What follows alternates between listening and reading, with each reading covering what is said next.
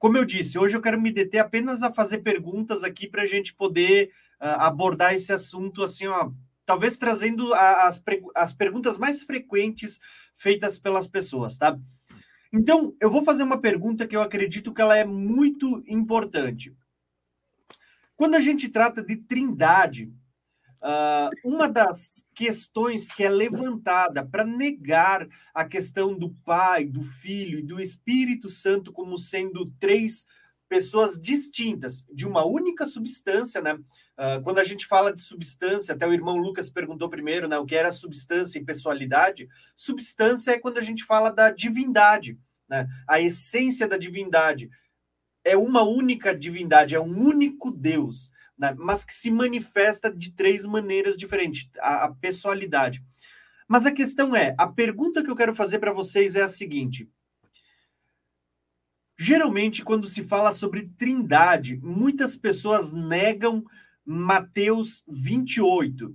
Porque Mateus 28, ali, nós temos a fórmula, o que é chamado né, de a fórmula batismal, aonde Jesus, ao comissionar as pessoas, né, os seus discípulos, e, e, por meio dos discípulos a igreja, Jesus diz: olha, ide, né, fazei discípulos, e aí quando ele vai falar, ele diz assim: ó, batizem, né, batizai, em nome, que é o nome ali é no singular, está falando de um, ele está falando em nome do Pai, do Filho e do Espírito Santo.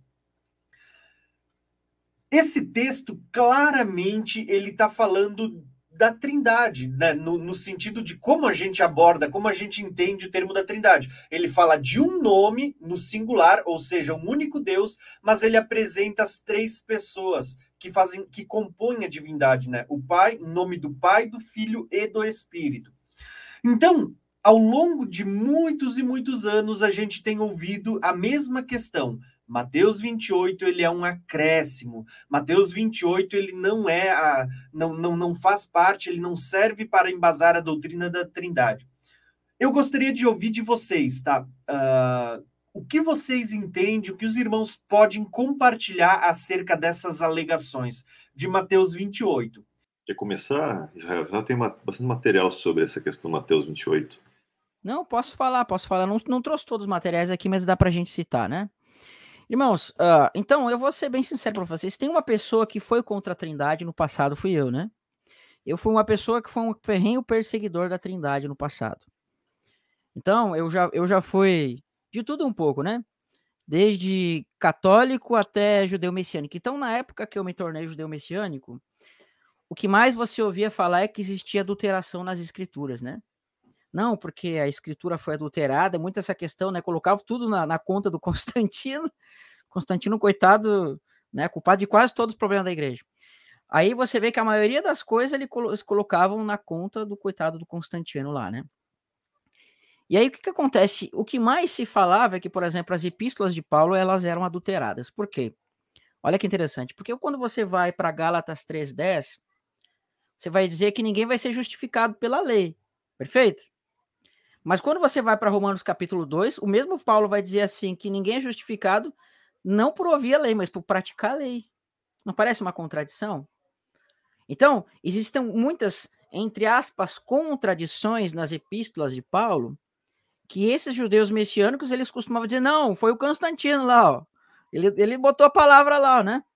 Aí diz, não, a igreja católica adulterou a Bíblia. Aí eu fico pensando assim, né, irmão? Se a igreja católica tivesse adulterado a Bíblia, você estaria cheio de Ave Maria, cheio de terço, cheio de não sei o quê, mas você não vê isso na escritura. Então, a primeira coisa que vão falar, não, né? Constantino, mais uma vez, no Conselho de Nicéia, vai adulterar Mateus 28, 19, né? Então, Constantino é o culpado da adulteração de Mateus 28, 19. Ele estava lá, ele pegou uma caneta lá e escreveu, ó, Tirou lá, não, apaga isso aqui, ó. Apaga aqui e bota aqui, ó, tá? Mentira. Quem fala isso para você ou tá mentindo, ou uma, uma pessoa ignorante, ou ela tá tendo más intenções. Por quê, irmãos? Porque desde o ano 70, mais ou menos, até o ano 100, você vai ter o primeiro documento de doutrina da igreja chamado Didaquê. E lá está claramente escrito: Ide batizai em nome do Pai, do Filho e do Espírito Santo. Você vai ter esse mesmo texto falado por Justino, por Irineu, Você vai ter todos os manuscritos que existem na face da terra dizendo: batizar em nome do Pai, do Filho e do Espírito Santo. Os manuscritos mais antigos que existem sejam manuscritos gregos, hebraicos, aramaicos, coptas e latinos. E manuscritos que não têm esse texto, zero. Zero manuscritos. Aí o camarada vai pegar a Bíblia de Jerusalém, que está dizendo lá: é possível que a fórmula, né, batismal tenha sido adulterado com o logo do tempo por causa da doutrina da Trindade, etc, etc. Aí o camarada veio aqui, ó, tá vendo aqui, ó? Olha aqui, foi adulterado. Só que esse camarada esqueceu, né? Esse camarada esqueceu de, de ler o restante da Bíblia de Jerusalém, porque essa Bíblia de Jerusalém, os comentários dela foram feitos por pessoas que utilizam o modo de interpretação histórico-crítico, que muitas vezes vai ser feito por ateus. Por ateus, irmãos. Nessa mesma Bíblia de Jerusalém vai estar escrito que o tabernáculo de Moisés nunca existiu. Pelo contrário, nessa Bíblia de Jerusalém vai estar dizendo lá que o tabernáculo de Moisés ele é uma fábula que foi colocado na Bíblia. Pena que eu não trouxe aqui o texto, eu esqueci, que é uma fábula colocado, né, para se caracterizar como coisas pagãs que existiam nas nações. Então, quer dizer, será que eu vou acreditar numa Bíblia dessa? Ou será que eu vou utilizar o testemunho de mais de 5 mil manuscritos que existem, todos eles unânimes, falando da mesma coisa. Aí viu o camarada, não, foi adulterado. Cadê as provas? Não tem. Então, por isso que você tem que entender que Atos está falando de uma coisa e Mateus está falando de outra. Aí o que mais você vai ter na internet é blog falando de adulteração. Não porque o camarada lá falou, não porque o papa tal falou, não porque sabe? Mas mostrar manuscrito que é bom, eles não mostram. Mostrar os testemunhos que existem na história, eles não mostram. Não, mas Roma adulterou tudo. Ah, é? Roma adulterou tudo? Se Roma tivesse adulterado, irmão, se Roma tivesse adulterado, estava cheio de adultérios a mais na escritura. Se esse texto fosse adulterado, por que, que os testemunhos de Jeová colocam esse texto? Os testemunhos de Jeová não são trinitarianos, mas eles mesmos confirmam para você que esse texto está lá. Eles mesmos vão confirmar para você. Irmãos, é, no meu canal existe aí, nesse vídeo não vai ter porque eu não coloquei. Mas no meu canal existe ali um link chamado Drive do canal. Drive do canal, é isso. Você vai clicar ali, você vai pesquisar alguma das pastas onde eu vou botar, vou botar diversos manuscritos, testemunhos, fotos das coisas mais antigas que existe e tá lá. O que os primeiros cristãos falavam, o que como eles batizavam, como era o entendimento. Amém? Você não crê na Trindade e você interpretar diferente é uma coisa. Beleza, você não crê, interpreta diferente. Mas você dizer que está adulterado, para você dizer que qualquer coisa está adulterado, você precisa de provas, tá? E uma coisa que eu quero mostrar para vocês é que Jesus ele não fala assim, ó, de batizar nos nomes. Não. Ele fala de batizar no nome. Por que no nome, irmão? Porque o Pai, o Filho e o Espírito Santo, eles têm exatamente o mesmo nome, que é Yud-He, Vav-He.